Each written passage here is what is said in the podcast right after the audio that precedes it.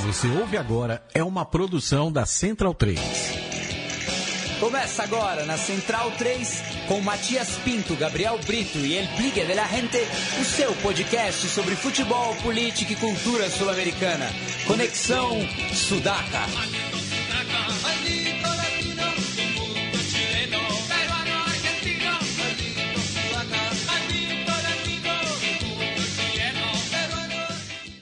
Buenas ouvintes da Central 3, mais um Conexão Sudaca começando, ocupando e resistindo a sua placa de áudio.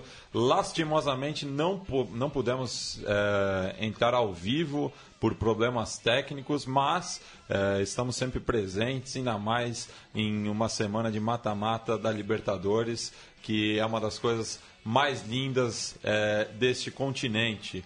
Como sempre, estão presentes comigo aqui meus companheiros de batalha. À minha esquerda está ele, Felipe Domingues, El Biglia de la Gente. Dali Matias, é, salve a todos os centralinos. Isso aí, semana copeira, bastante coisa pra gente comentar e projetar os confrontos das quartas de final.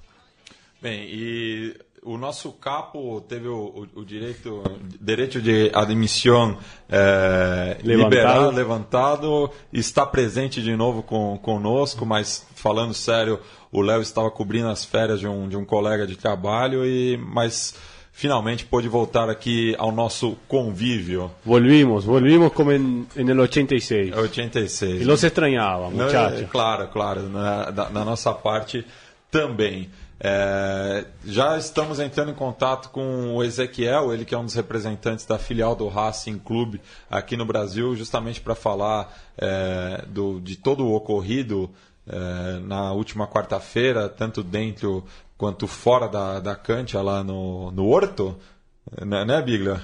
A Copa se foi pelo se por Horto. Horto. Então, só traduzindo aí a, a piada, Horto na Argentina é como eles se referem a é lorto. Ao, Chico. Ao, ao, reto. E no, no Peru é o Chiclaio. O Chiclaio. Enfim, é, já está conosco o Ezequiel. Tudo bom, Ezequiel? Nos escuta? Ezequiel? Alô, Ezequiel, nos escuta? Nos escuta, Ezequiel? Bem, vamos tentar novamente contato com, com ele, mas... É falar um, um, um pouco da, da, rodada inteira, né? Começou na terça-feira com um, um roubo. É um bochorno. Um bochorno. É, bochorno também foi a capa do Olé, né? Em, em referência ao árbitro é, venezuelano. Que é colombiano, na verdade. José Argote. É, e daí é complicado isso, né? Um, um árbitro de origem colombiana apitar um jogo do, do Nacional de Medellín, mesmo atuando pela. E vai para a Copa América. E né? vai para a Copa América. É, ele é nascido no, no interior da Colômbia, mas filiado à, à Federação Venezuelana. Ele também tinha apitado a semifinal polêmica da Copa América entre Chile e Peru.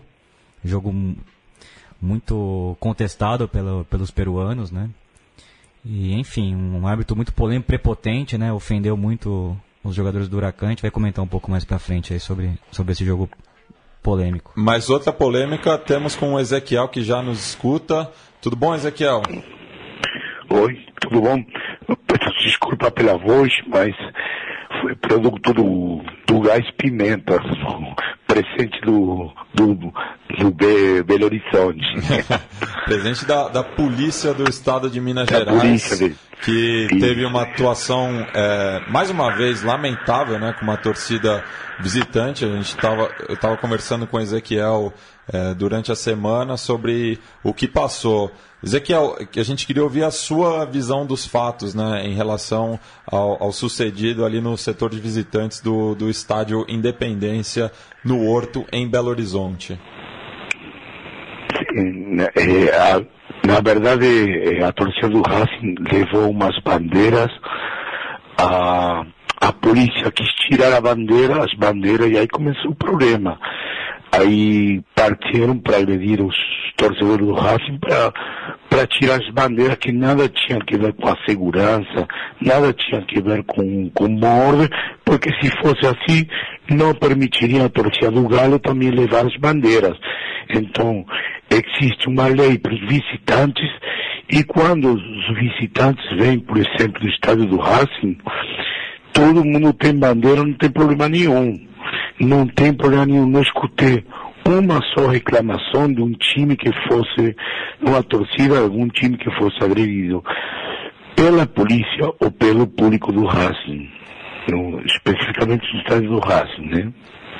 É, olá, Ezequiel. Saudações racinguistas. Quem fala é o Felipe. Eu queria que você falasse da relação do, da torcida do Racing com a do Atlético Mineiro, né? Segundo, segundo relatos, houve uma boa convivência tanto em Avejaneda como lá no Horto. E foi somente um, um problema com a polícia, né? Com a torcida do, do Galo não, não teve nenhum problema, nenhuma rivalidade. Muito, muito pelo contrário, fomos, eh, não tivemos nenhum problema com, com o público do, do Belo Horizonte, com o público do Galo, muito pelo contrário. E eu acho que também não, não houve uma reclamação eh, quando, eles, quando o, o público do Galo veio aqui para a Argentina, né? Para a Argentina. É, Ezequiel, agora eu gostaria de, de, de perguntar um pouquinho até sobre o jogo, né? Porque é, todo mundo dava essa chave, né, esse, esse cruzamento, como um cruzamento um dos mais equilibrados e mais abertos da, da, das oitavas de final da Libertadores, porque são times muito parecidos mesmo. Então eu queria perguntar o que, que na sua opinião, o que, que faltou para o Racing é, conseguir a vaga nas quartas de final? Na, na verdade, eu, eu, acho, eu acho que aqui, quando jogou em, eh, na Argentina, respeitou demasiado o Galo, né? Eu acho que eh, tem um esquema um tanto cauteloso. Enquanto as situações de gols, eu, eu acho que o Racing até foi, eh, teve mais situações eh, nos dois jogos. E acho que no, no segundo jogo, no, em, em Belo Horizonte, foi uma, uma desgraça, né? Uma, uma má saída do, do goleiro e, aliás, um erro na marcação, porque no ir nunca pode marcar o prato, né? Deveria ter sido o Vitor ou o Sanches, né? É, Ezequiel, opa, continua, perdão. E esse pequeno detalhe foi que terminou definindo, né? Mas, mas eu acho que tenência de bola, situações de gol, eu acho que o Racing foi superior pro, pro Galo, né?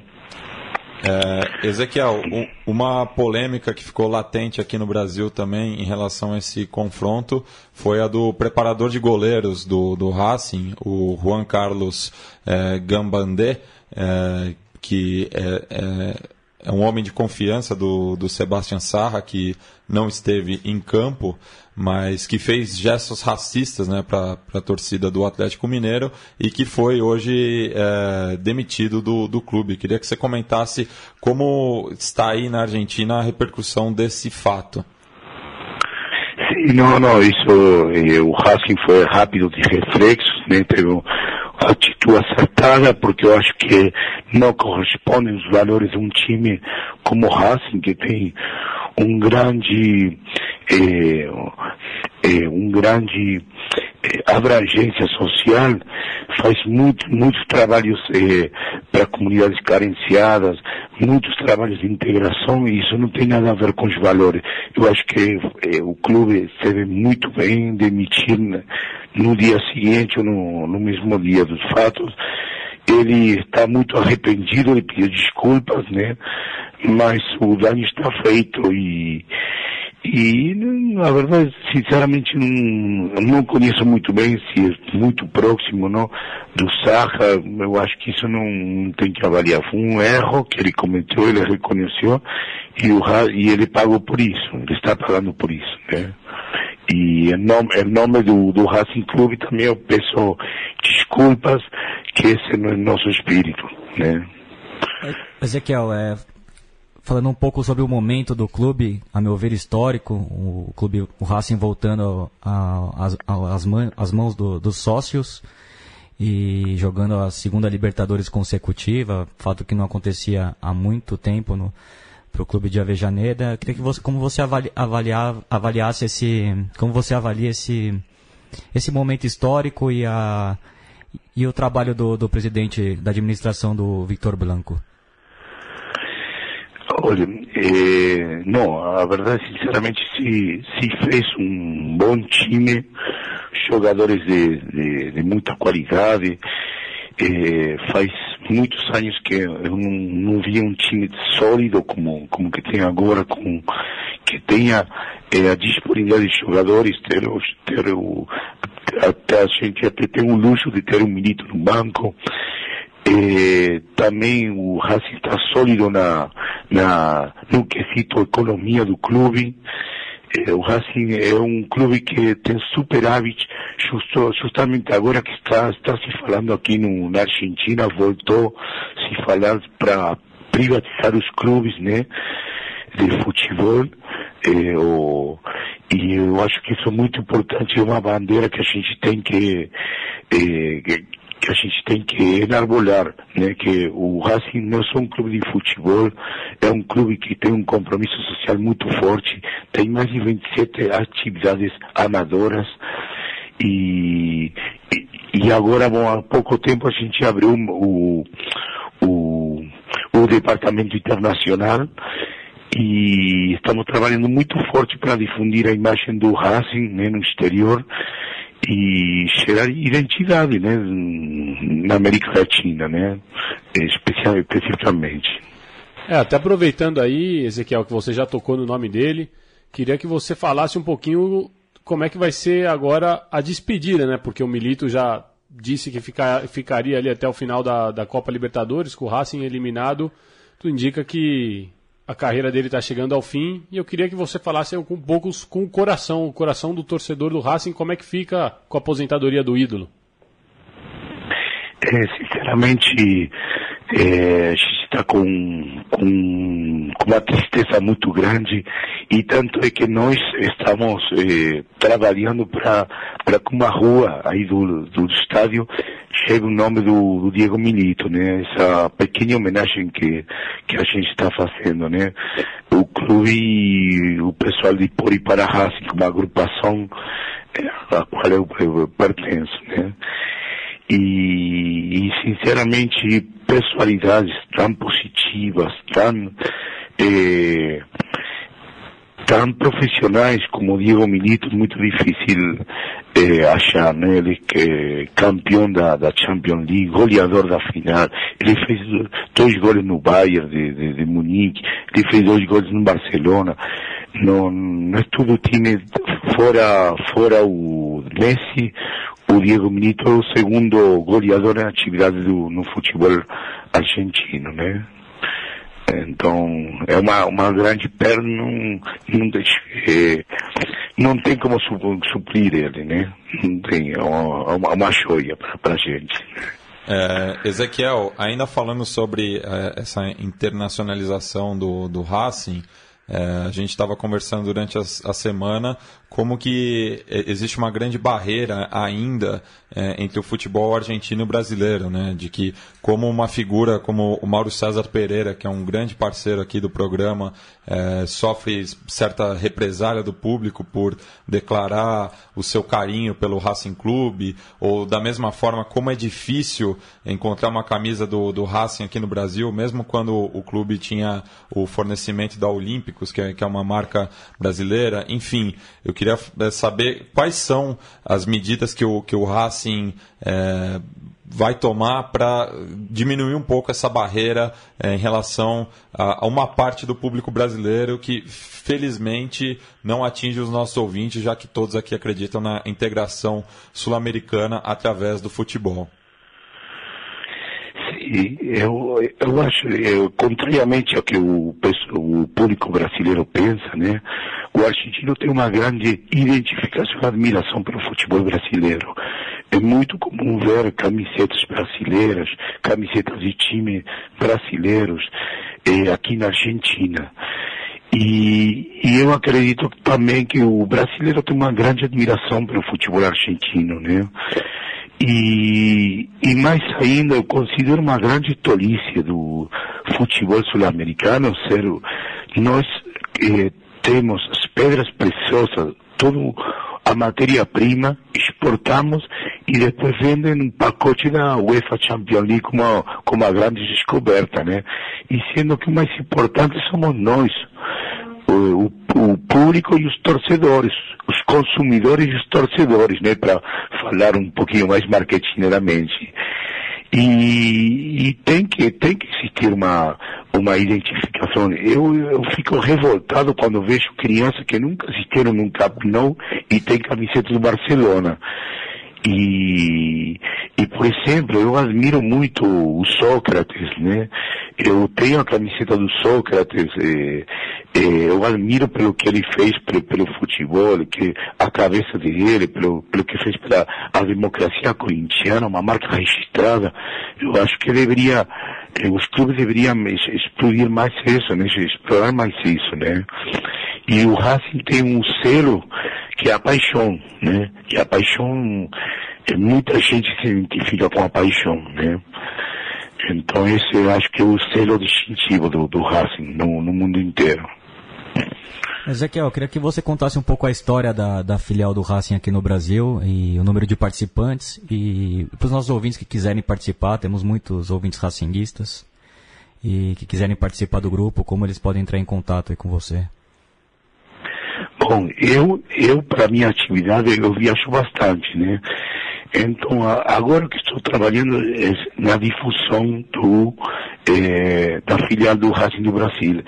Eu ontem justamente estava falando com um amigo nosso, o Renan, de, que ele mora no Rio, para começar a trabalhar no, fazer um trabalho social, para identificar uma instituição que tem crianças é, é, órfãs, né? E, e ajudar eles em nome do, do Racing, né? Eu acho que esse é o, o caminho certo.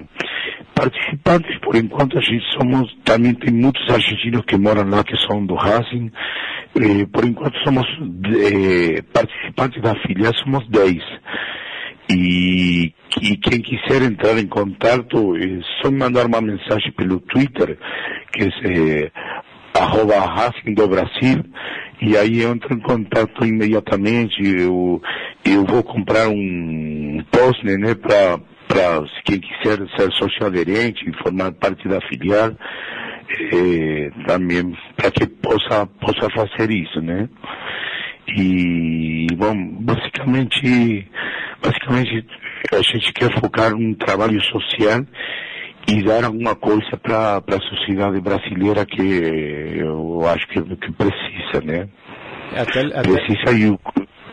Não, pode, pode continuar, por favor. Pode que, que precisa e isso eu acho que é o, o laço distintivo também do, do Racing, né? O, é, a solidariedade, né?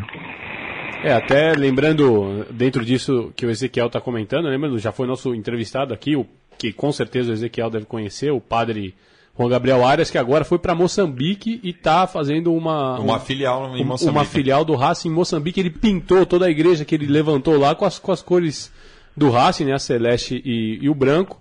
E já teve algum assado do, do padre Gabriel Arias, Ezequiel? É, eu, eu, eu não fui um assado, mas eu conheço ele pessoalmente, uma, uma grande pessoa ele, ele, ele é amigo até do, do, do, do, do Papa Francisco, né? E aliás, a gente está trabalhando, eu acredito que o próximo ano o Racing vai ter um time lá no Moçambique, que falta alguns detalhes, mas é, é muito provável que tenha um time formado pela, pela, pela gente do Racing, jogando lá no Moçambique com a escola do Racing como também tem no, no, no Rio, no, no, Ipanema, tem o Racing de Ipanema. Né? É um time de futebol de praia que foi fundado por um torcedor do Racing, bicampeão do futebol carioca de praia, e chama-se Racing de Ipanema, tem a escola do, do Racing de Ipanema, que também estamos é, vinculando-nos a, a, eles, né? Estamos procurando vínculo e já tenho, tenho falado com alguns jogadores, né? E, e bom, é, se, eu não me engano, se eu não me engano, até tinha um torcedor, um, um dos fundadores da Racing Stones, né, que, que, que, estava morando lá no Rio de Janeiro, é, já tinha algum tempo, não sei se, se, se, você tem maiores informações, se é isso mesmo, que segundo o livro lá, o Academia Carajo, né, o grande livro do... Ele foi depois para o Rio Grande do Norte, parece. Ele foi, né? É. Não sei se, se ele estava lá no Rio de Janeiro. O Marcelo Stones. Não, o Marcelo Stone estava morando no norte do, do Brasil. Mas quem, foi, quem é o fundador é um. É, não, não, não, é Marcelo, é o, o um Sherman, chamam ah. Sherman, é o, o, fundador do Racing de Ipanema. Ah, sim. É, e Ezequiel, é, eu queria fazer uma pergunta para você como São Paulino, se você acha que o Ricardo Centurion forçou a expulsão é, contra o Toluca justamente para evitar um possível cruzamento com o Racing. Eu sinceramente duvido, né, que, um, que ele, perante tudo ele, ele ninguém obrigou a ir ele para o São Paulo, né? Foi, ele foi porque ele quis uma, uma boa oportunidade econômica. Eu acho que eh, se hoje em dia não é difícil, né, eh, eh, falar que foi proposital, né? Eu, eu não acredito, eu sinceramente não, não acredito. Mas né? Ezequiel, queria que você falasse um pouco sobre o futuro do Racing, a sua opinião sobre o Colorado Sava, esse começo de trabalho. Ele mudou bastante, né? A filosofia de jogo em relação a, ao Diego Coca, né? Um time um pouco mais agressivo, apesar dele ter realmente ter, armado um time um pouco mais cauteloso para esse confronto contra o Atlético, jogando só com o Lisandro como centroavante. A torcida também criticou ele pelo, pelas mudanças, por ter tirado o Oscar Romero cedo na partida. Enfim, qual que é a sua análise desse começo do trabalho do Sala, você acha que ele deve continuar e, e pensando um pouco no Racing já sem o Milito e talvez sem o Bol que quer ser vendido, é, tinha uma oferta da China, o Racing acabou segurando. É, queria que você falasse um pouco sobre o segundo semestre do Racing. Olha, eu, eu acho que o, o, o Savary viu que o Racing, sendo não sendo tão agressivo, não se expondo tanto, deu resultado tanto que foi campeão e chegou quartas de final e quase chega nas semifinais da Libertadores do, ano passado. Que ele, abrindo o time, eh, muito exposto, né? E que jogando golpe por golpe, né? Iba a ser difícil que ganhasse a Libertadores ou conseguisse avançar. Tanto é que se você olha o esquema que ele teve no, no campeonato, é totalmente diferente o esquema que ele fez na Libertadores, né? E olhando, assim, analisando, acho que nenhum time superou em futebol e ao, Racing, né? Acho que foram todos. E, e falar em saída de sábado, eu, se fosse pelos objetivos, eh, estaria estaria bem porque não atingiu os objetivos, mas eu acredito nos processos longos, né? Eu não acredito nos processos curtos.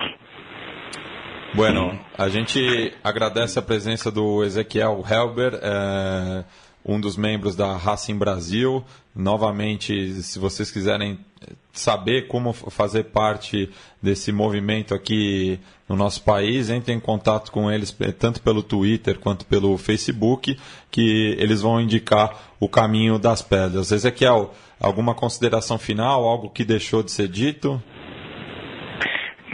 Não, primeiramente, bom, agradecer a difusão do futebol latino, que eu acho que isso é muito importante para a nossa identidade, e também fazer uma, uma pequena aclaração que o, o, o Racing, né, é uma das entidades mais eh, eh, que dieron identidade ao futebol sul-americano, por isso o apelido de academia, porque foi um dos primeiros times que se tenha, eh, se tenha registro a driblar no futebol latino-americano. Então, poderíamos dizer que até deu identidade ao futebol sul-americano, o Racing. Então, isso, isso é muito importante para para conhecer, né? Bem, desculpa, conclua. E, e bom, quem quiser entrar em contato pelo Twitter, arroba Racing do Brasil, eh, aí em meu Twitter que será contactado eh, imediatamente. Hum? Então, beleza. A gente agradece aí mais uma vez pela sua presença, pela gentileza e esperamos que, que a academia possa voltar na próxima Libertadores para que você venha aqui no estúdio também, que por sinal se chama Sócrates Brasileiro, é, para nos encontrarmos pessoalmente. Tá bom, Ezequiel? Esse seria um grande prazer, hein? Seria um grande prazer. Bom, muito obrigado mais uma vez pela, pela gentileza de vocês. Um gustaço. Hasta. Bem, é, ficamos aí com, com essa charla aí com, com Ezequiel, grande figura é, que, que nos atendeu tão prontamente. É, enfim, é, voltar a falar da, da, das oitavas de final da Libertadores, né? a gente estava falando do, do Huracan é, jogando em Medellín e o roubo que foi, né? Ah, e palmas para esse elenco do, do Huracan, né? Muitos problemas, aquele acidente terrível em Caracas. Aliás, o Huracan emitiu uma nota criticando a Comebol, até lembrando do fato do, da pouca solidariedade da Comebol com, com o Huracan naquele episódio. O Huracan tinha pedido para adiar, um, pouco. adiar um pouco a estreia exatamente contra o Atlético Nacional de Medellín, lá em Parque Patrícios. E, enfim, não, não foi atendido. Seis dias depois recebeu o, o campeão colombiano e acabou perdendo por 2 a 0 em casa, já complicando a sua, sua classificação. E eu acho que o time foi muito brioso. É, a meu ver, foi, o jogo estava muito equilibrado até, até a expulsão do Mancinelli. É, em, em, momentos até o Huracan superior, o Enxope Ávila espetacular, não só pelo gol, mas brigando a cada lance, bogado muito bem. O Rolf Montenegro participando bem da partida também. Enfim, um, um elenco que trouxe o Huracan de, de volta ao cenário internacional depois de muito tempo. É, chegando até na final da Sul-Americana na temporada passada, perdendo nos pênaltis também na Colômbia contra o Santa Fé, ganhando uma Copa Argentina heroicamente contra o Rosário Central e voltando agora à Libertadores com todos esses problemas, encarando o time de melhor campanha e, e fazendo uma bela partida, né? Foi, foi muito injusto ver o Huracan sair dessa, dessa maneira. E falando, pensando, falando do, do, outro lado, né, no Atlético Nacional decepcionou muito, depois de uma campanha muito sólida na primeira fase, encarou o confronto, a meu ver, de, de uma forma um pouco preguiçosa, de, de, de pouca efetividade. Só... É, e, a, e, a, fase de grupos também não representa muita coisa, né? Porque o, o Huracan que enfrentou o Nacional de Medellín não era o mesmo Huracan da, da fase de grupos, já era uma equipe bem mais sólida, é, até, até, pela forma como a classificação veio. E mesmo agora, no, no próximo embate do, dos Verdolagas diante do Rosário Central, eu não acredito que eles sejam favoritos pelo que, que eles apresentaram na, na fase de grupos. Eu, eu acho que a gente não pode se enganar por, por, essa por, pela questão da pontuação, né? É, eu, eu acho que é um bom time armado pelo pelo Reinaldo Rueda, inclusive treinador especulado já aqui no Brasil, né? O Cruzeiro estaria atrás dele. É... O Cruzeiro também não sabe o que quer, né? O Cruzeiro pro Munua. Porque é... atira, atira pro Rueda, pro São Paulo, pro Abel Braga, pro Munua, pra, pra, enfim. Pra todo lado, né? É. Mas é, a época são, são, são tempos de especulação prévios ao Campeonato Brasileiro e eu acho que o Cruzeiro tá, tá nessa, nessa dúvida aí de quem trazer. A certeza que eu acho que eles têm é que deve ser um técnico internacional. Vamos ver, né? Um é. técnico daqui do, do continente. Mas de qualquer maneira, eu acho, eu acho esse Atlético Nacional um bom time. Realmente, o, o também, também penso como o Matias. Acho que é um time que que foi perdendo um pouco de, de força com o passar da competição, porque tam, também a gente discute aqui, entre, eh, fez parte de um grupo onde um Penharol teve muito abaixo do, do, do, do, do, do peso histórico que tem nessa competição, onde o Esporte Cristal também titubeou foi muito vacilante e onde o Huracan ele foi é, crescendo com o tempo na, na, na, competição, foi, foi madurando com o tempo na competição e chegou muito bem para esses dois jogos contra o Atlético Nacional. O empate na Argentina 0 a 0 e a postura que teve no Atanásio, quando, principalmente depois do primeiro gol, com o gol rápido do Espinosa, que é, que é bom jogador também a gente fica com essa impressão de que o Huracan poderia colaborar um pouquinho mais, ele podia. Ele deixa a sensação de que ele saiu prematuramente. Sim, eu, e que, que jogador é o Antiope Ávila, né? Recentemente que também completou 100 jogos com a camisa quemeira e um jogador que cresce na, nas horas decisivas, né? É, tirando a, a, expulsão dele na, na, no final da Copa Sul-Americana, mas o gol que ele fez no Atanásio Girador, pelo, pelo amor de Deus. É, o movimento todo perfeito, né? a leitura da jogada. Por enquanto, para mim, é o gol mais bonito da, da, da Libertadores, até pela dificuldade, né? Porque o seu time está perdendo de 3 a 1 e você está correndo atrás do resultado com um jogador a menos. Isso, sem dúvida. Então, é, to, todo o contexto me leva a crer que esse, por enquanto, foi o gol da Libertadores. Infelizmente, o time não seguiu adiante, mas não foi por falta de vontade do, do camisa 9. Ele tomou uma peitada do, te, do, do, juiz logo no começo do jogo. Um, um, outro é. outro dos, dos, episódios lamentáveis desse jogo. Depois o, o Marcos Dias também disse que o, o árbitro ofendeu os jogadores do, do, do Huracan durante todo o jogo. Enfim, além da, do pênalti e da expulsão, o comportamento do árbitro totalmente descontrolado e a Comebol tinha que tomar uma posição sobre esse árbitro, mas como já dissemos, ele já está escalado para participar da Copa América, o que é um absurdo. É, vergonhosamente. E só dar, dar também um, uma, uma, cornetada aqui para um ex-árbitro que comenta jogos no, no, no canal que, que detém os direitos da, da, de transmissão vai ser localista assim na, no raio que o parta, né? Porque até comentando o jogo você vai ser localista, Xará. Mas é um quando, já, do... quando você já não precisa mais é, ser é. localista. É. Né? Mas algo que me incomoda, não só na, na Fox, mas nos outros canais também, os comentaristas eu prefiro, de eu prefiro não citar o nome do canal, mas já que você falou. os comentaristas de arbitragem são muito corporativistas, né? E, e também eu, eu vi nessa, nessa semana, assim, uma análise minha, um, de novo voltando naquela, aquele sentimento anti-Argentina, né? Dos comentaristas também. Sim sempre enxergando o jogo com outro viés, né? Não, Não vi ninguém falar, por exemplo, do, do dessa forma briosa que o Huracan jogou e, e, da forma injusta que, que o árbitro tratou é, esse confronto. Contra o Racing também, eles esquecem que tem muita gente secando também os times brasileiros, torcem demasiadamente para os times locais, né? Tinha muito cruzeirense também do jogo, por exemplo, do Racing contra o Atlético. E racinguistas, né? Que argentinos que moram aqui, ou gente que simpatiza com, com o futebol argentino. Enfim, eu acho uma forma lamentável como eles levam as transmissões da Libertadores. É uma parcialidade extrema, assim. É, e, aliás, uma coisa que, que me chamou a atenção nessa rodada é quantos pênaltis foram, foram assinalados, né? E o, o mais pênalti de todos, que foi o, o que Centurion. o Centurion sofreu, não foi marcado também por uma arbitragem localista. localista totalmente. É, mas já vamos chegar no jogo de São Paulo. E o único pênalti como visitante foi o do Racing, né? Que foi bem assinalado. Sim. E, que, e foi muito bem o Ibanez, né? A gente tinha. O, o Sarra não jogou. Talvez ele tenha falhado no primeiro gol, mas era uma bola meio. Não, uma bola bem difícil. Bem difícil, né? né? O Carlos muito, foi muito, muito, feliz também. Muito, muito perto, muito próximo é. dele. O Carlos teve realmente uma conclusão difícil na situação que ele estava, na posição que ele estava, mas eu achei um, um goleiro. Seguro, Ibanez. Muito né? seguro, não só por causa do pênalti, mas teve uma outra bola no segundo tempo, que, que tem um mano a mano, não lembro com quem, se não me engano, tem inclusive com, com, com, com o Prato.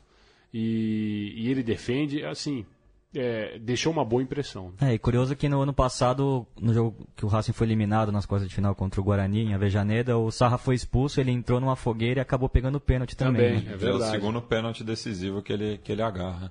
O louco... É, Nelson Ibanhes. É, Louco Ibanhes. Enfim, é, na terça-feira também tivemos, acho que o duelo mais insosso né, dessa oitava de final, até, até pelo que as camisas deixam de representar para o futebol sul-americano, né? Uh, e também repetido já, é, para mim é uma coisa que isso devia ser abolida, né? O, um confronto da fase de grupos não poder ser repetido na, nas oitavas de final. Enfim, para mim, Pumas e Deportivo Táchira é, o horário estava bem de acordo com o que representa a partida lá no final da terça-feira e a equipe mexicana acabou se classificando, é, retomando, né? Não jogava Libertadores desde 2006, quando não teve uma boa apresentação, sendo eliminada na fase de grupos. É, o Pumas que aposta todas as fichas na, na Libertadores, está é, fora da liguilha mexicana, ficou em nono lugar, acabou perdendo a vaga para o Cruz Azul na última rodada. E um time que me deixou uma boa impressão nesse jogo de volta. bons jogadores de ataque. Somente o, o equatoriano Fidel Martinez jogando por, pela esquerda e o ex-independiente Ismael Souza. Esse é um tremendo jogador. Um jogador forte fisicamente que entra em diagonal. Se não me engano, é o vice-artilheiro dessa edição da Libertadores. Tem um jogador uruguaio bom de bola também, o Matias Britos. O zagueiro Alcoba, também uruguaio firme. O, o paraguaio Dario Roman, que me jogou na seleção. enfim, tem um time de bons valores, fisicamente time muito forte. É, ganhou os quatro jogos como local, né? O time que tem um, um, um retrospecto ruim jogando fora de casa. Hein? E agora vai pegar um time bem Só- interessante. Só ganhou do Olímpia, né? Não, perdeu do Olímpia, venceu Perdeu o Emelec. Olímpia no Defensores? Perdeu. Venceu o Emelec, assim, perdeu pro Tátira duas vezes também. Agora, é, é aquilo, né? É, é- é é a tônica do futebol mexicano, né? Um, com um, um- um poder aquisitivo forte, um time completamente. é, se- olhando a, a- a formação inicial dos 11 que jogaram, são jogadores de seis nacionalidades. Você tem paraguaio, argentino, uruguaio, mexicano, é, equatoriano. Então, é, é- é aqueles times que, que realmente. Que, que- que- que- acho que, como o, o Tigres no ano passado, é um time mexicano que talvez tenha essa aspiração realmente de ser campeão, como, como o Biglia citou, então acho que é até interessante você ter um mexicano que venha com vontade, né? Um- como, como foi o Tigres, como é o Pumas. É, é interessante ter isso. E do outro lado, um Deportivo Tátira que até surpreendeu a maneira como começou o jogo no México. Foi- foi- começou muito bem, começou de uma maneira agressiva. Depois recuou um pouco, tomou o primeiro gol, mas conseguiu é, cozinhar tudo, levar em banho-maria até mais ou menos ali os 35 do segundo tempo, quando, é, quando sofre o segundo gol e aí não, não, não, não tinha mais tempo para correr atrás, não tinha mais perna para correr atrás. Mas não tinha subiu a time. altitude também, né? Que é o Pumas é da Cidade do México, a terceira maior torcida, né? Da, do- da Cidade Da do México. México. 2.000, 2.600 metros também. É, há de se considerar esse fator também que o Pumas leva para a seleção. Apesar que o, que o Independente del Vale também tem, o, tem um efeito de altitude em na cidade próxima de Quito. né? É, vai não, e vai jogar no, no Olímpico Atahualpa mais uma vez com a, com a renda revertida para os afetados pelos terremotos é, no Equador. É, e só um detalhe sobre o futebol venezuelano, né? De- desde que as equipes começaram a participar da Libertadores, isso em 1964, com o Deportivo Itália, é, no, no- e no formato atual, né? é, de, de eliminatórias, só quatro vezes as equipes venezuelanas avançaram para as quartas de final. O Minervem em 1994, o Estudiantes de Mérida em 99, o Táchira em 2004 e o Caracas em 2009. Isso, isso no mata-mata, né? não, não contando jogos de desempate nem é, pré-libertadores, como foi o caso ano passado, né? que, o, que o Táchira acabou eliminando. Me, me fugiu a equipe Me agora. me falha a memória. Mas o a gente Táchira procura. acabou entrando na, na fase de grupos eh, a partir da pré-Libertadores. Já que a gente citou o futebol mexicano, vamos para Toluca, eh, no qual o São Paulo foi derrotado, mas também uma, uma atuação que, que em nenhum momento a, a vaga parecia que, que ia escapar. O São Paulo até começou um pouco melhor, o o Wesley sofrendo uma falta, ele mesmo cobrando, levando um perigo para o goleiro Talavera. Depois de uma bobeada geral da, da zaga do São Paulo, os Diablos fizeram seu primeiro gol. O São Paulo empatou né, no, no segundo tempo, com uma bela arrancada do Michel Basque, inclusive sentiu um pouco, né, não, não, não sei se foi por conta da altitude, enfim, mas acabou sendo substituído depois. E daí o, o jogo foi piorando cada vez mais e novamente tivemos cenas lamentáveis, enfim. Tivemos. é, o, o Toluca que, que jogou com, com um ataque titular, né? Jogou com, com o Triveri e com o Uribe, que, o que levou muita gente a crer que, que a história poderia ter sido diferente se a- o jogo de ida no Morumbi é, contasse com a presença dos dois. É Claro que tinham, Inclusive foram eles que fizeram os três gols, né? foram eles que fizeram os três gols. O coisa que a gente não consegue saber, mas que deixam que realmente são deixam uma boa impressão. É, tanto o Trivério quanto o Uribe, né, dois jogadores de muita vontade, jogadores de, de, de muita disputa de bola, é, principalmente acho que até o, o, o Uribe fez os dois, mas o Trivério que fez o, o, o segundo gol do, do Toluca. É, um jogador mais, mais, mais brigador, né, mais diário, um 9 mais típico, mais característico. E, e que por momentos ali deixou, deixou o São Paulo sem, sem, sem saber como, como anular esses dois, esses dois atacantes. Do lado do São Paulo, jogou tranquilo, jogou com, com o regulamento embaixo do braço. De se lamentar a postura não só do, do Centurião, eu acho, mas até, até a do Caleri, que, que começa. Parece que são dois fios desencapados ali, né? Que o Caleri tem, quando se encontra, dá um, uma baita de uma faísca. É, vão tomar um cartão besta, né? Com, com a, a parada já resolvida, e isso pode complicá-lo mais adiante. O Kelvin também teve um, deu um é. chute fora, fora do lance também. O São Paulo um é. pouco descontrolado psicologicamente. E eu destaco a campanha fraca do São Paulo como visitante, né? São quatro é. empates e, e essa derrota. Essa derrota e lembrando também no Cato Paulista, São Paulo sofrendo muito fora de casa. Não, não só fora do.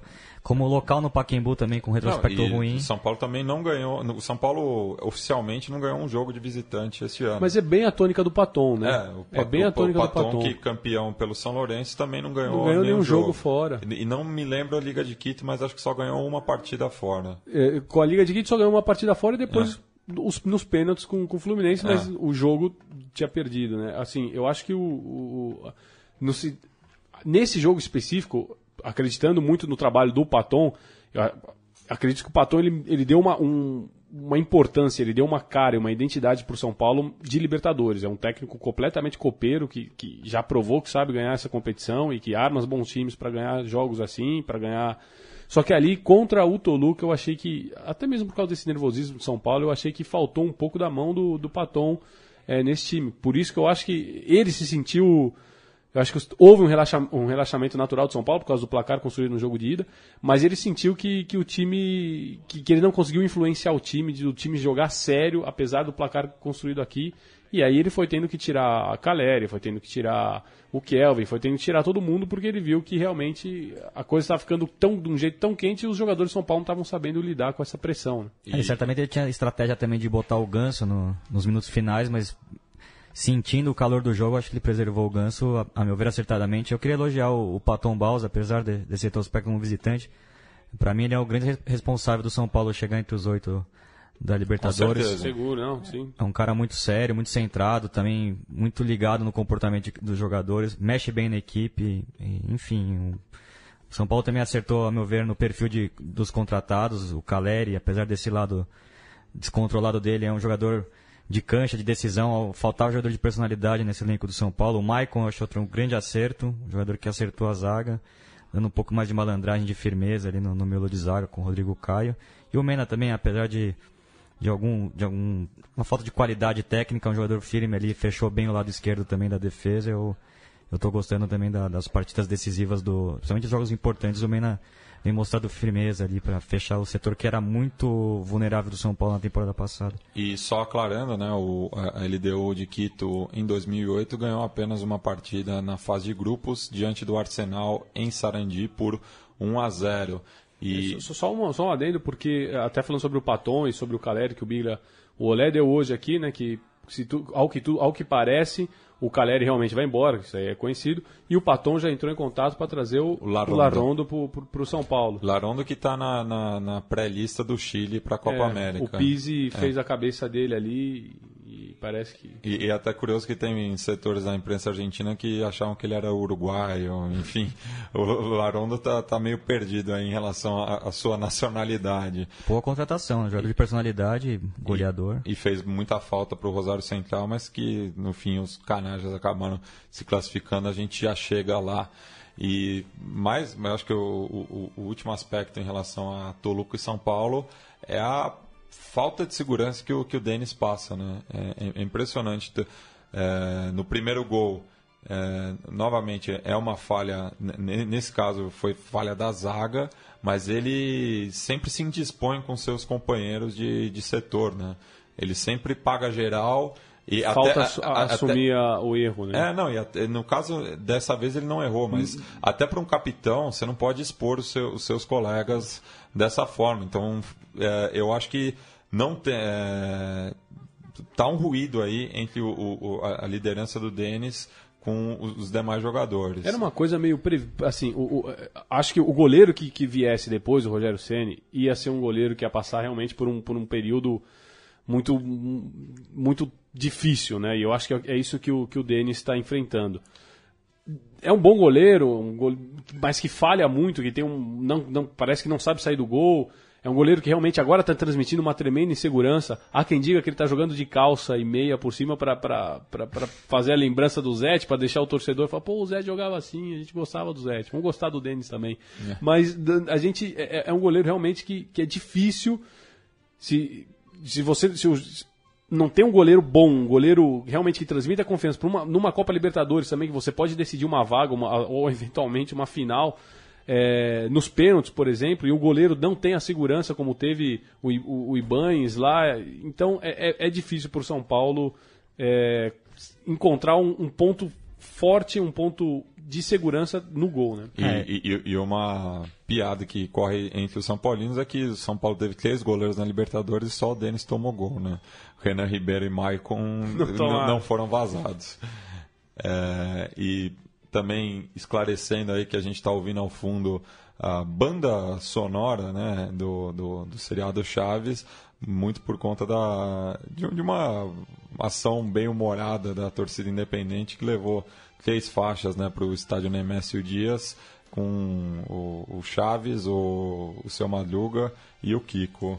É, lembrando de, dessa coincidência, o São Paulo também que ficou hospedado no, no mesmo hotel em Acapulco, em Acapulco. E deve ter tomado suco de tamarindo. ah, sim. Que, por sinal, é, é uma das piores coisas que eu já tomei. É uma frustração da, da, da minha infância. Dona Neves que morava em Toluca, né? Sim. Tem aquele clássico episódio que o, Olha que o Chaves aí, lê a... É verdade, é mesmo? É. Que o Chaves lê a carta pra Chiquinha, né? Da, ah, é verdade, tem razão. Era de Toluca. Enfim, no mesmo horário que jogaram Toluca e São Paulo, o atual campeão das Américas foi eliminado pelo Independente Del Valle, mais do, do que aconteceu em Quito do que propriamente Buenos Aires, já que o, o grande nome do jogo foi o, o goleiro, Ascona. equatoriano Ascona. É, não, foi, foi, foi um massacre do River Plate. Foram, se eu não me engano, foram 36 chutes a gol do River Plate contra apenas 3 chutes a gol do Independente Del Valle. E, e o, mais, o mais curioso é que o, o, o justo o, a chegada mais perigosa, uma das mais perigosas, foi a do, do, do, do Angulo, que, os, que, o, que o Baroveiro consegue defender ainda no primeiro tempo, porque se ele faz aquele gol ali, já, já não acabou, tinha mais jeito. É. Mas assim, era, foi uma disparidade, 36 chutes a gol do River, sendo 13 a gol e contra três só do Independente Del Vale, o que o Angulo fez foi brincadeira. É, tal, o, Ascona. O, o Ascona. E, e, só me corrigindo, ele é naturalizado equatoriano, mas é nascido no Paraguai. E, e realmente, tanto que acho que a, a, torcida do River Plate reconheceu isso e aplaudiu o time depois na, na, na, na saída de campo até mesmo porque fica aquele carinho com tudo que, o, que essa geração deu e que tudo que o Marcelo Galhardo deu, essa recuperação da autoestima internacional do River Plate, os títulos internacionais, em um ano e meio de trabalho, foram quatro títulos internacionais. Então eu acho que é, ainda pode render mais, pode dar mais frutos. Tem muita gente que já está querendo colocar um ponto final na era Galhardo, mas parece que não é isso que parte da, da, da, da, direção do River Plate. É, e cabe lembrar que o, River perdeu diversas peças né, do, do, do título do ano passado para agora, então é um trabalho de reconstrução do, do, do Galhardo, né? até chamou o D'Alessandro para ajudá-lo isso dentro de campo e o que entrega também do D'Alessandro, um jogador que sentiu muito a camiseta, era um dos é, mais é, abalados é, visivelmente com a, a, eliminação precoce, né? Porque o, o, River sonhava com mais, mas também não dá para tirar os méritos da, da, equipe comandada pelo Pablo Repeto, é, que sabe trabalhar muito bem com os jovens e é, é a equipe com, com, a, com a faixa de idade menor dentre as que estão na, na Libertadores e ó, eu acho que passa do Pumas, viu? É, tem um bom time, um retrospecto muito forte jogando lá, lá em Quito. É, venceu o Atlético Mineiro, inclusive, vale lembrar segurou o Colo-Colo, eliminou o Colo-Colo lá em Santiago, campeão chileno, segurou um 0 a 0 histórico e agora eliminou o atual campeão, né? Então, um retrospecto bastante considerável do, do time do Paulo Repito que já está muitas temporadas ainda, mesma base, jogadores interessantes, principalmente o, o Sornosa, que já tinha feito uma Libertadores muito boa, depois se transferiu para o México, não deu muito certo, agora retornou para ser o, o camisa 10 do, do Independente Del Valle e um confronto bem, bem interessante com o Pumas, bem aberto e, equilibrado. É, só sobre o River fica aquela dúvida e, e que a única crítica que, que foi, foi feita ao Marcelo Galhardo durante o jogo ainda foi o porquê que ele não entrou direto com o Alário, né? Por que, que ele começou? Porque ele preferiu o Ivan Alonso, deve ter os critérios dele, mas por que, que quando ele viu que a Viola já estava em cacos antes, ele não colocou o Alário para jogar? Porque o Alário entra tarde até, né? Se eu não me engano, ele entra Tá aqui no, no, na ficha com com 57 minutos, não é tão tarde, mas ele poderia ter ele poderia ter colocado o Alário já no intervalo, talvez, ou, ou, ou vendo que, que a coisa estava ruim E- ainda no primeiro tempo. E criticam também na, na partida de ida que o, o, o Liucci não saiu em momento algum e fez a, uma das piores partidas com a camisa do River Plate. Ele que é um jogador É bom, jovem, bom jogador. bom jogador, mas que realmente no Equador foi mal.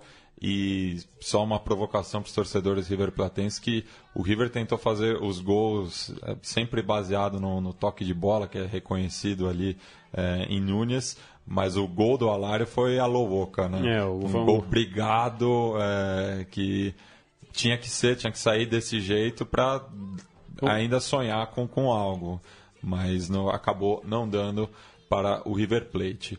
Já falamos bastante do confronto entre eh, Atlético Mineiro e Racing no Estádio Independência, então vamos passar agora para Corinthians 2, Nacional 2 em Itaquera e esse cisma agora, né, que a, a, a torcida do Corinthians tem enfrentado em relação às partidas eliminatórias na- no seu novo estádio.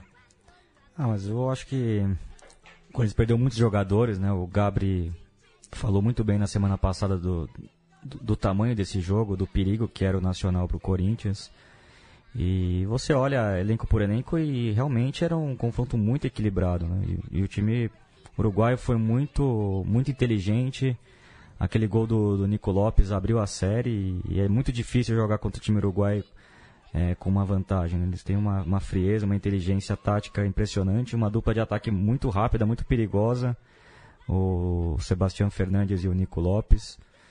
Dois jogadores muito interessantes, um time. Dois volantes de muita pegada, né? O Gonçalo Porras, que na Fox é apenas Gonçalo, o Fabiano.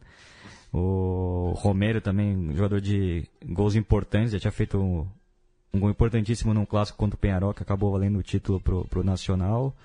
Os dois jogadores de lado de campo também, que recompõem bastante, ajudam muito a defesa, o, o Bárcia e o Kevin Ramírez.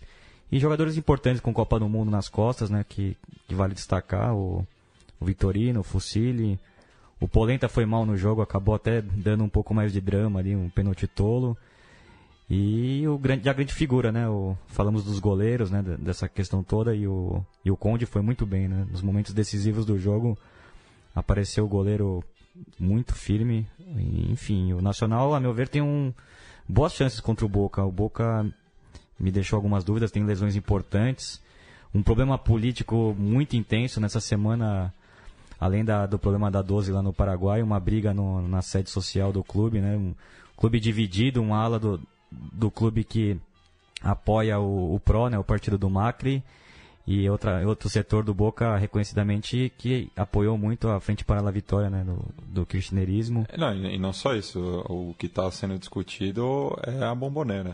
A nova bomboneira que é um absurdo, né? É. Pensar no Boca sem a bomboneira. É, Então, é, é- é- vai além de qualquer discussão política, isso é, isso é uma discussão da, da identidade boquense, mas a gente já, já chega lá, né? Vamos só concluir o, o- a classificação do Nacional e aproveitar e mandar mais um- uma vez um abraço para Maria Laura Mux, que Pé quente, hein? Pé quente, Pé né? quente. Participou aqui do programa e o, o Nacional vai, Vai, vai, vai indo. vai indo. né? Não, eu acho que assim, nesse confronto especificamente, eu tinha uma visão de que o Corinthians era um superior, que era favorito a passar, inclusive, mas precisa jogar, né? E, o- e o time uruguaio não, jog- sabe jogar Libertadores Nacional.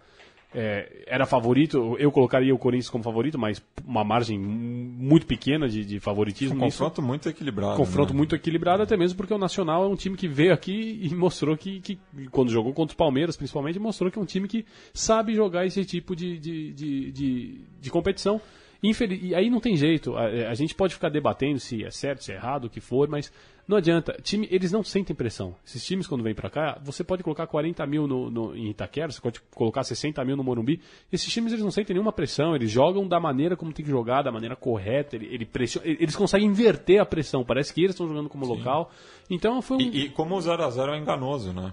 Porque. sim, pro- pro Nacional, parecia um ótimo resultado pra, fora. Pra proposta do, do, do Nacional, o 0x0 estava ótimo. Tava porque ótimo. não tomou, não tomou gol em casa. É, Sim. É, essa é a primeira parte da lição, né? Por isso que se discute muito se realmente o que, que é melhor, né? Você fazer, você decidir em casa ou decidir na casa do, do, do rival. De repente, às vezes, o Nacional é uma prova de, de- o Nacional, São Paulo, nesse caso, né? Foram provas de que, de que se decidir é, em- fora de casa foi bom, porque o Nacional até que parecia, fez um, um primeiro jogo um 0 a 0 ali, parecia que tudo, tudo dava a crer que o Corinthians ia conseguir fazer um jogo tranquilo, mas não, É, não tem e- jeito. e dos classificados, três acabaram decidindo a vaga é, em casa, né? Com, Em casa. Com, o resultado que fizeram em casa. São Paulo que goleou o Toluca, o Independente Del Valle que fez dois gols e não sofreu nenhum é, para cima do River Plate. E o Nacional que... Manteve o arco em zero. Manteve o arco em zero e é isso. O- o- esses três é, se classificaram com uma margem segura, pois não tomaram gol em casa. E o Nacional que fez três jogos pesadíssimos como visitante, né? Estreou contra o Rosário Central lá, arrancou um empate.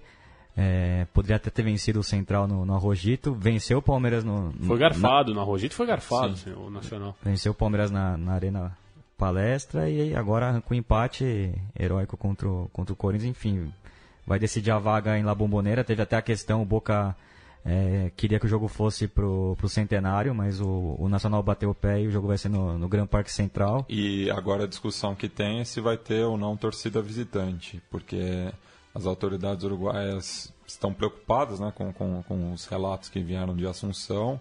E tá certo que ali foi E também. aí seriam os dois jogos sem. É, e foi, bota muito na conta da, da, da polícia paraguaia também, que é de longe a, a pior do, do, do continente, ainda mais é, em confrontos com, com clubes argentinos. A gente até levantou a lista aqui, aquele River e Libertar, Sim. Colón e Cerro Portenho, Colón e, e Olímpia. Teve um Boca e Libertar em 2007 nas quartas também, que teve Também, confusão. Teve confusão lá. Então a por- polícia, essa combinação polícia uruguaia e torcida visitante argentina geralmente é, não dá certo. É inflamável.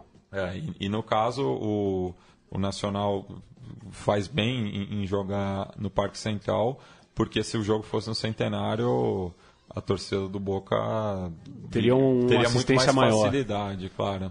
E até o próprio estilo de jogo, né? O Centenário é um gramado muito maior, enfim. Então, acho que o, que o, que o Nacional faz bem em jogar a primeira partida em casa e o, o Boca, claro, não, não abre mão da, da sua localia.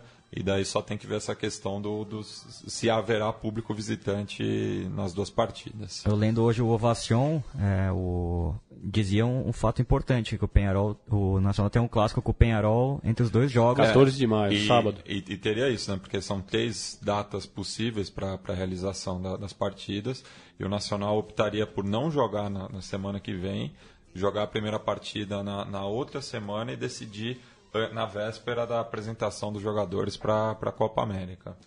Mas foi negado, né? Vai ter que jogar na, na quinta-feira. Não, acho- eh, eh, não- tava por decidir, não tava? Ou, ou já Não sei, fechou? a, Comebol, a Comebol divulgou, né? Hoje Divulgou, as é quinta-feira do- o jogo. É. Os, dois, os dois argentinos jogam na quinta-feira e São Paulo e Atlético na quarta e na terça-feira tem o, o Pumas Isso. e Independente Del Valle lá no, no Equador. Sim. E já falando do, do outro argentino, né, o Rosário Central, que de longe fez os dois melhores jogos é, na ida e volta, é, calando, né, de certa forma, o presidente do Grêmio, Romildo Bolsan, que Sim. se agrandou depois de uma vitória contra o, o- o Juventude, daí pode até dizer que é, distorcendo as palavras dele, mas não, fa- faltou tato e até para um, até para um clube como o Grêmio, que faz tempo que não conquista um título relevante, ele tinha até que justamente medido as palavras e provocou, na minha opinião, a equipe que vem apresentando o melhor futebol da, da Copa Libertadores. Eu acho que foi um tremendo.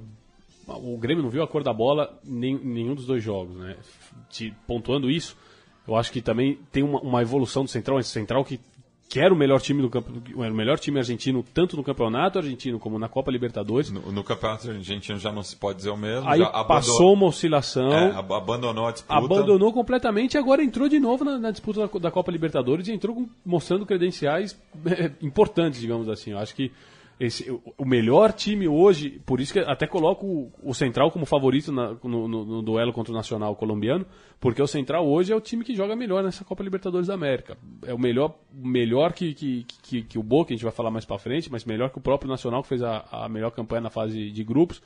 é, é, é, eu, eu acredito que o Central hoje é o time a ser batido. Né? Um time que me lembra muito o Atlético de Madrid do Simeone, com marca, com agressividade, desde os atacantes. O, o Herrera, que raça, né? Um jogador que tem. Todo mundo fala, né? Do, da falta de qualidade técnica, né? Mas o que ele. Quase gol, né? Mas como ele é inteligente, como ele marca, como ele corre para dar combate no, nos, nos volantes. O Ruben também sempre gosta do jogo corpo a corpo com o zagueiro e ganha todas. Muito. Para mim, o Marco Ruben é o centroavante mais perigoso aqui da América do Sul. Muito inteligente.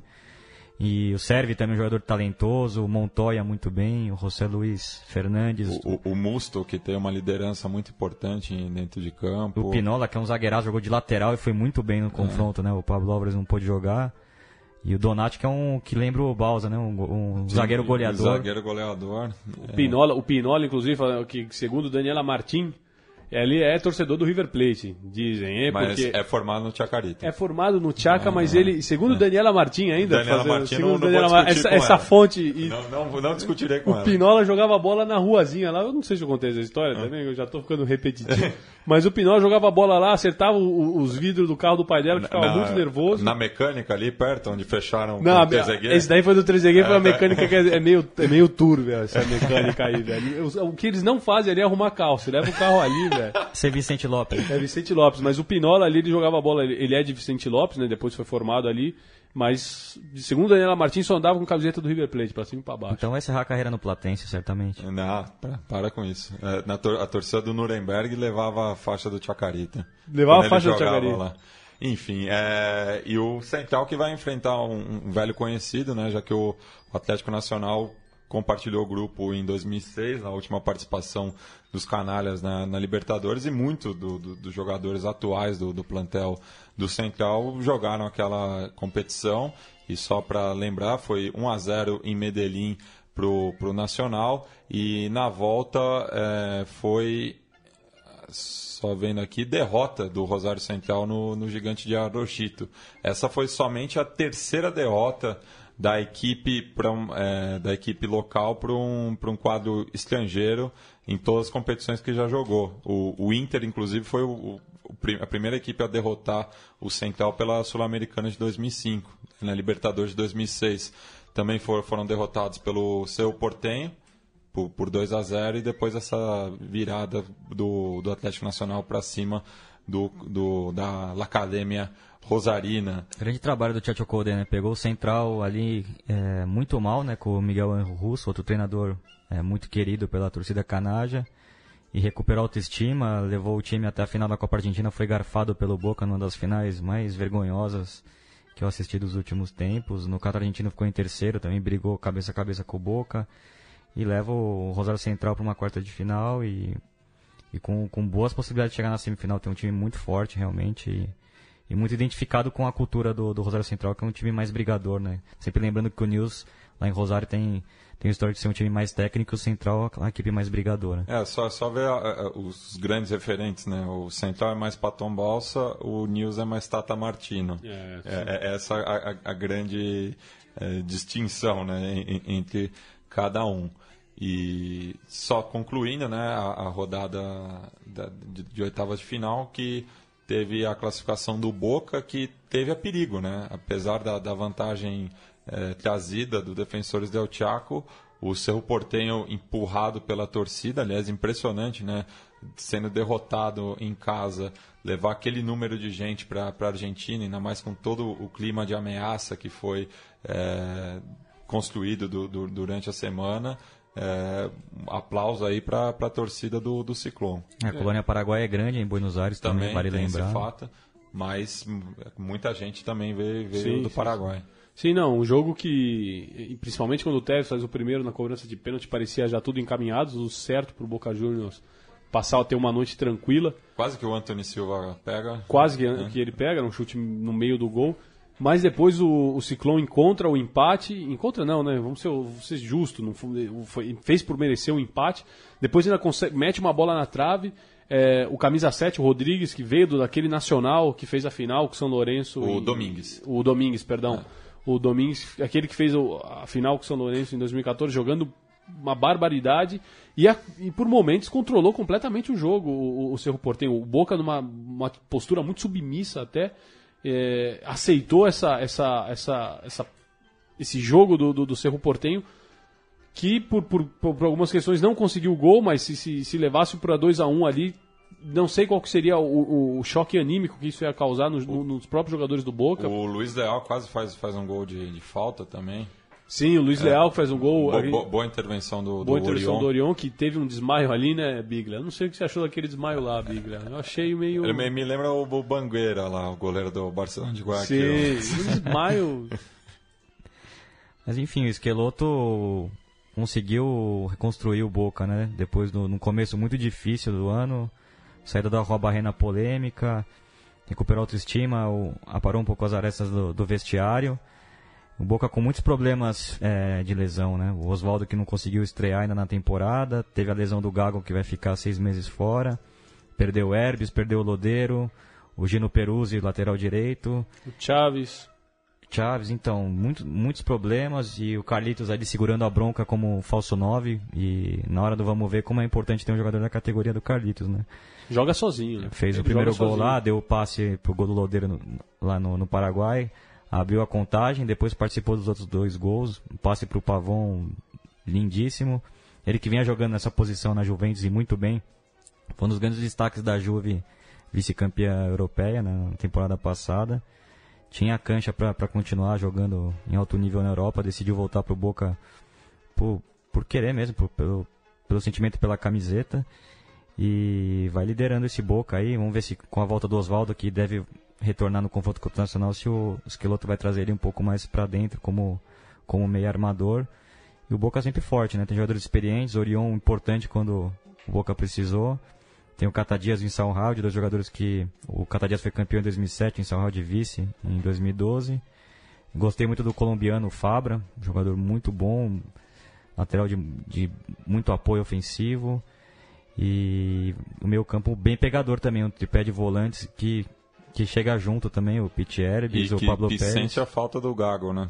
Sente a falta do Gago, o Gago dá um pouco mais de, de cadência, um pouco mais de, de controle do jogo, né? Esse time do Boca é um pouco mais direto, não tem tanta posse de bola, depende muito da individualidade do Tevez e do, dos dois ponteiros, né? O Carriço e o Pavão, que são jogadores promissores, jovens. E... O Carriço, principalmente, acho que é mais destacar o Tevez até mesmo depois do jogo, ele falou sobre essa adaptação de jogar como 9, já que o, que o, que o Daniel Osvaldo está tá lesionado e parece, ao que tudo indica, o Boca vai realmente atrás do Ávila para ser o, o, centro delanteiro. E que Mas tem a cara do Boca, né? Tem a cara do Boca é. Juniors, vai se, tem tudo para dar certo. para o pessoal de Parque Patrícios, mas é, o jogador parece feito sob medida. Sob medida. E o Tevez falava justamente que essa função dele de 9 é muito, é, fica muito facilitada por causa dos dois jogadores que, que correm. Ele falou, eu tenho do flecha por la punta, né, que seria tanto o Pavon como, como Carriço. Então, eu acho que o Boca é um time muito, muito é, também seguro em todas as linhas. Não é o melhor Boca de todos os tempos, mas é um, é um Boca considerável, né? Um Boca que, que realmente pode, pode chegar, não só pelo peso da camisa, mas pelos jogadores que tem, longe. E também tem o Tóbio, né? Que inclusive entrou ontem, que, que perdeu lugar nesse, no, no, time justamente por causa dos dois, dos dois zagueiros que tem, né? Pelo Cata Dias e pelo Insauralde mas tem o Tóbio que, que numa eventualidade como foi ontem quando o jogo quando o Boca estava tomando um sufoco o, o, o Mexiço colocou lá o, o, o Tóbio para fazer um, um, jogar um pouquinho à frente dos dois ali fazer um terceiro zagueiro e aí, quando tranca a casinha ali, principalmente jogando a bomboneira, aí fica muito difícil você, você vencer o Boca Juniors. Boca que teve as faixas é, viradas, né, torcida em protesto. Em, em contra... protesto sucedido no Paraguai, lembrando que o, a, a, primeira linha do, do Boca é, se encontrava quase toda detida é, em Assunção. E inclu... outros 237 com direito de admissão, Sim, né? Sim, e mesmo sendo liberados, eles não chegaram a tempo do, do jogo na bomboneira e se observava na, na segunda bandeja um, um vão né, da, da, onde se concentra a banda, e na primeira bandeja, no, no, no canto inferior direito, tinha uma, uma faixa escrito Solidariedade a los pibes detenidos em, em Paraguai. Paraguai. É, Não, e inclusive hoje o Gustavo Gravia, é um jornalista especializado nesse tipo de assunto, ele, ele divulgou né, o áudio dos, do Mauro e do, e do Rafa Dizel agradecendo, desde a da, da prisão lá no Paraguai, eles agradecendo a demonstração de carinho da torcida do Boca Juniors É. com, para com essa causa. Enfim. É, só passando o resumo, né? O, o Biglia já falou é, mais ou menos o- os dias dos jogos, só, só passar o horário certinho. Então, na próxima terça-feira arranca né, a, segunda, as quartas de final da, da Copa Libertadores com Independente Del Valle e Pumas no Estádio Olímpico Atahualpa em Quito. Na quarta-feira, o São Paulo recebe o Atlético Mineiro no mesmo horário, enquanto que na quinta o Nacional eh, e Boca Juniors se enfrentam no Gran Parque Central, enquanto que o Nacional de Medellín visita o Gigante de Arrochito às 9h45. O horário no jogo em Montevideo é 7h30. Já na semana seguinte, eh, Pumas e Independente Del Valle jogam no mesmo horário no Estádio Técnico Universitário na Cidade do México. O Atlético Mineiro e o São Paulo também repetem o horário, quarta-feira, 9h45, no Estádio Independência. eh, enquanto que na quinta-feira o Nacional do Uruguai visita o Boca Juniors na Bomboneira, enquanto que o Nacional de Medellín recebe o Rosário Central no Atanásio Girardot. É, esses- e lembrando que, definida as quartas de final, a Libertadores só voltará é, no próximo. No, depois da Copa América. E só me corrigindo, perdão, é, o Independente Del Valle e Pumas, eles começam no dia 17, então só na outra semana. Nessa semana que vem não jogam, então é dia 17 e dia 24, as duas terças-feiras, às 9h45, ali um pouco antes da, da apresentação do- dos jogadores para a Copa América centenário, que claro vai ser vai ter cobertura especial aqui da, da- do Conexão Sudaca. É, temos o primeiro campeão nacional do, do semestre, né, Biglia? É, o título da Universidade Católica, é, 11 título dos Cruzados. Não ganhavam desde 2000 e- 2010. 2010, né? Depois de perder dois títulos incríveis, precisando de vitórias no, no último jogo, e acabou deixando escapar o título que rendeu muita piada dos torcedores do Colo-Colo e da Laú. Um título im- impressionante que eu me lembro há dois anos, quando, contra, quando o Cobressal foi campeão, né? Era só vencer. Ano passado. Ano passado, É. né? em São Carlos de Apoquindo acabou perdendo e o, e o time lá do, do norte do Chile acabou E- se consagrando. E dessa vez a, a Cato contou com a ajuda do O'Rings, né? Porque É, o Ring precisava só ganhar do, da Universidade de Concepción e acabou E- perdendo em casa. e acabou perdendo, então a Católica foi campeã e é- a gente vai chamar o nosso quadro Que lindo esse é o futebol. Lo marcan dos, pisa la pelota Maradona, arranca por la derecha el genio del fútbol mundial, y es el tercero a tocar para Borruchaga siempre Maradona, genio, genio, genio,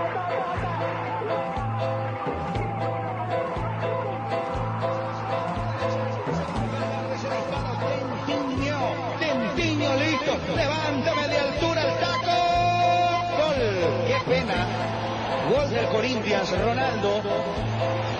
Qué lástima. Qué lindo que es el fútbol, pibe. Qué lindo que es el fútbol, pibe. Bueno, então eu dedico essa narração da rádio ADN eh, Chile para os meus amigos Javier Rio Rodrigues, El Chino, o Germán eh, Aburto Araona, el Germán Love, eh, também o Francisco Cole, El Pancho, o, putz, o Francisco Chaim, o Pelado, é, é, são to- todos eles meus amigos da, da, da filial, equipe amiga lá, lá do Chile. É, to- já me levaram uma vez lá para aquele frio que faz Las Condes. em, em Las Condes, mas não, não simpatizo com a Católica não. Mas, Mas, o título é muito emotivo que perdia com o Audax Italiano e fez o gol do título do Fuenzalida, que jogou no Boca Juniors aos 40 minutos. então vamos ouvir aí a narração é, em homenagem ao décimo título, Décimo primeiro décimo título. primeiro título cruzado.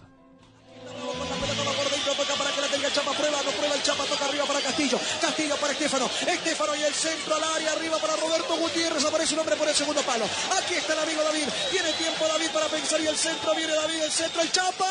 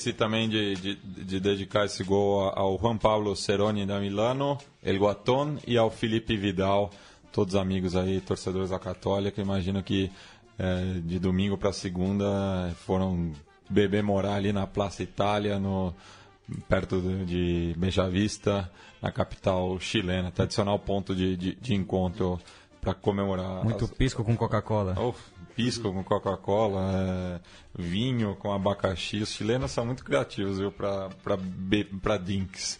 E eles tomam tudo e não, não, não se derrubam. É, Biglia, também temos, tivemos a notícia essa semana da, do- da primeira apresentação do, do grupo de, de punk rock expulsados de Banfield para Paraíso do Norte, no Paraná. Festival Paraíso do Rock. Isso vai ser no dia 16 de julho, um sábado. Não, eu vou entrar em contato com, com o expulsado ou trazer eles pra São Paulo. Tem, Por- tem, tem que vir, né? No... Uma banda muito legal, pra quem gosta de, de punk rock ramoneiro, uma banda clássica da, da Argentina do- dos anos 90 e da década passada também. Tive a oportunidade de vê-los uma vez lá em Buenos Aires e muito curioso, o Sebastián, expulsado, vocalista, é o, é o cara mais parecido que eu já vi com o Joey Ramone, não só pela presença, mas também como vocalista. Uma banda bem legal e vai ser muito bacana se eles puderem tocar aqui em São Paulo também. E eu entrei na página deles no Facebook e descobri que hoje eles estarão tocando no City Bar é, com uma banda que eu descobri recentemente, mas que eu quero contactá-los aqui para Conexão Sudaca, que são Los Olertar, uma banda de Quilmes que mistura punk com cúmbia. Então, Genial, é, imagina aquele hit do, do Ataque 77 baseado na, na Hilda, né? Não me arrependo deste amor, mas eles fazem isso com todos os artistas cumbieiros dos anos 90 e 2000. É uma mistura realmente muito bacana, então tira o chapéu aí para essa banda Killmania. É, e a gente vai encerrar o programa né, com um tema que faz referência ali à região sul da Grande Buenos Aires, já que, como eu falei, os expulsados são de Banfield. né? Devem ser torcedores do Taladro, certamente. Então vamos com Coração Culpable e a gente se vê na próxima semana. Hasta!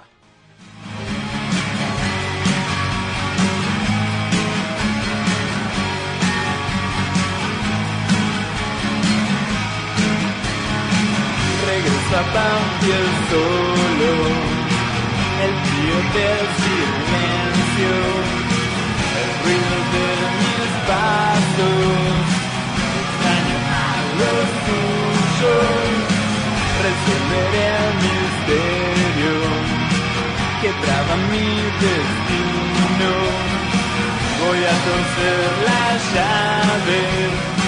Y aunque me cueste, te lo tengo que decir. Tiene que saber lo que es para mí. Sentir que no amará a monstruo como yo.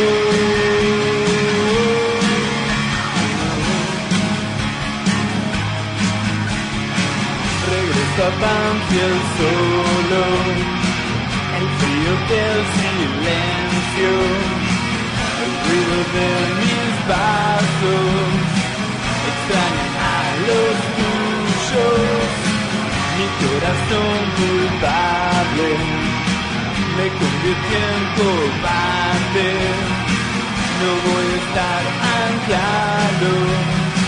Y aunque me cueste, te lo tengo que decir, tiene que saber lo que es para mí. Sentir que no amará monstruo como yo. Tiene que saber, lo que es para mí, sentir que no amará. Un monstruo como yo.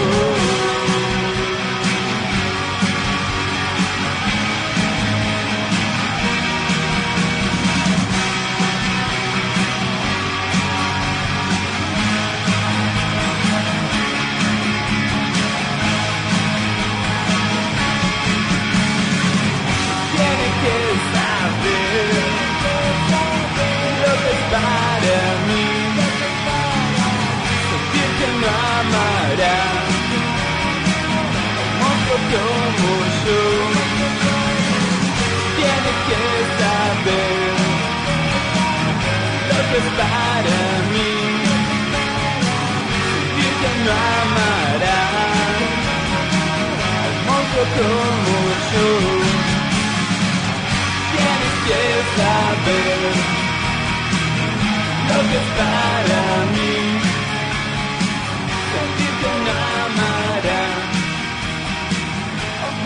Como yo.